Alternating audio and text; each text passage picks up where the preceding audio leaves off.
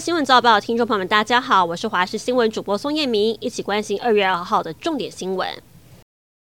肾脏科名医林承瑞六年前获准实施人体试验，以燕麦乳液治疗尿毒瘙痒症的功效。他找厂商赞助研究，最后因为费用谈不拢破局，反被厂商利用他的身份替产品打广告背书。林医师被任职的医院既已大过惩处，还被质疑收取代言利益，所以告厂商求偿精神抚慰一百万。台北地院认为厂商侵犯林医师的姓名以及名誉权利，判赔厂商要赔四十万元。房市利空接踵而来，房价也终于出现了松动。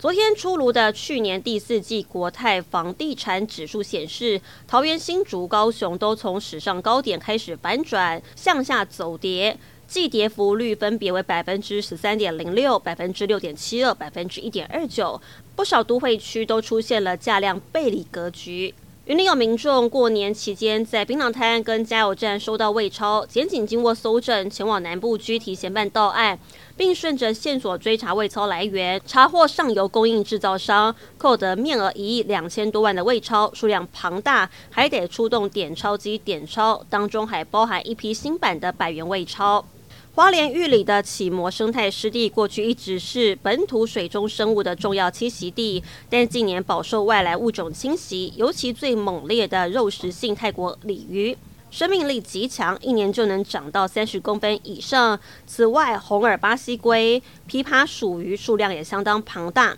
商团体就呼吁这些外来生物不可以随意丢弃在河川，会大幅减少本土水中生物的生存空间，对生态造成难以收拾的危害。没有总统拜登的文件门事件持续延烧，联邦调查局人员一号前往他在德拉瓦州的滨海住所进行搜查，这是 FBI 第三次针对拜登的物业进行搜查。执法部门进行了将近四个小时的搜索，结果并没有发现任何的机密文件。拜登的私人律师强调，搜查行动是在总统全力支持下进行的。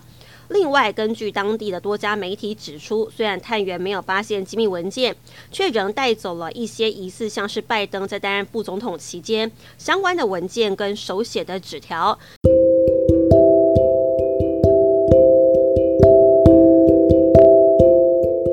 以上新闻内容非常感谢您的收听，我们再会。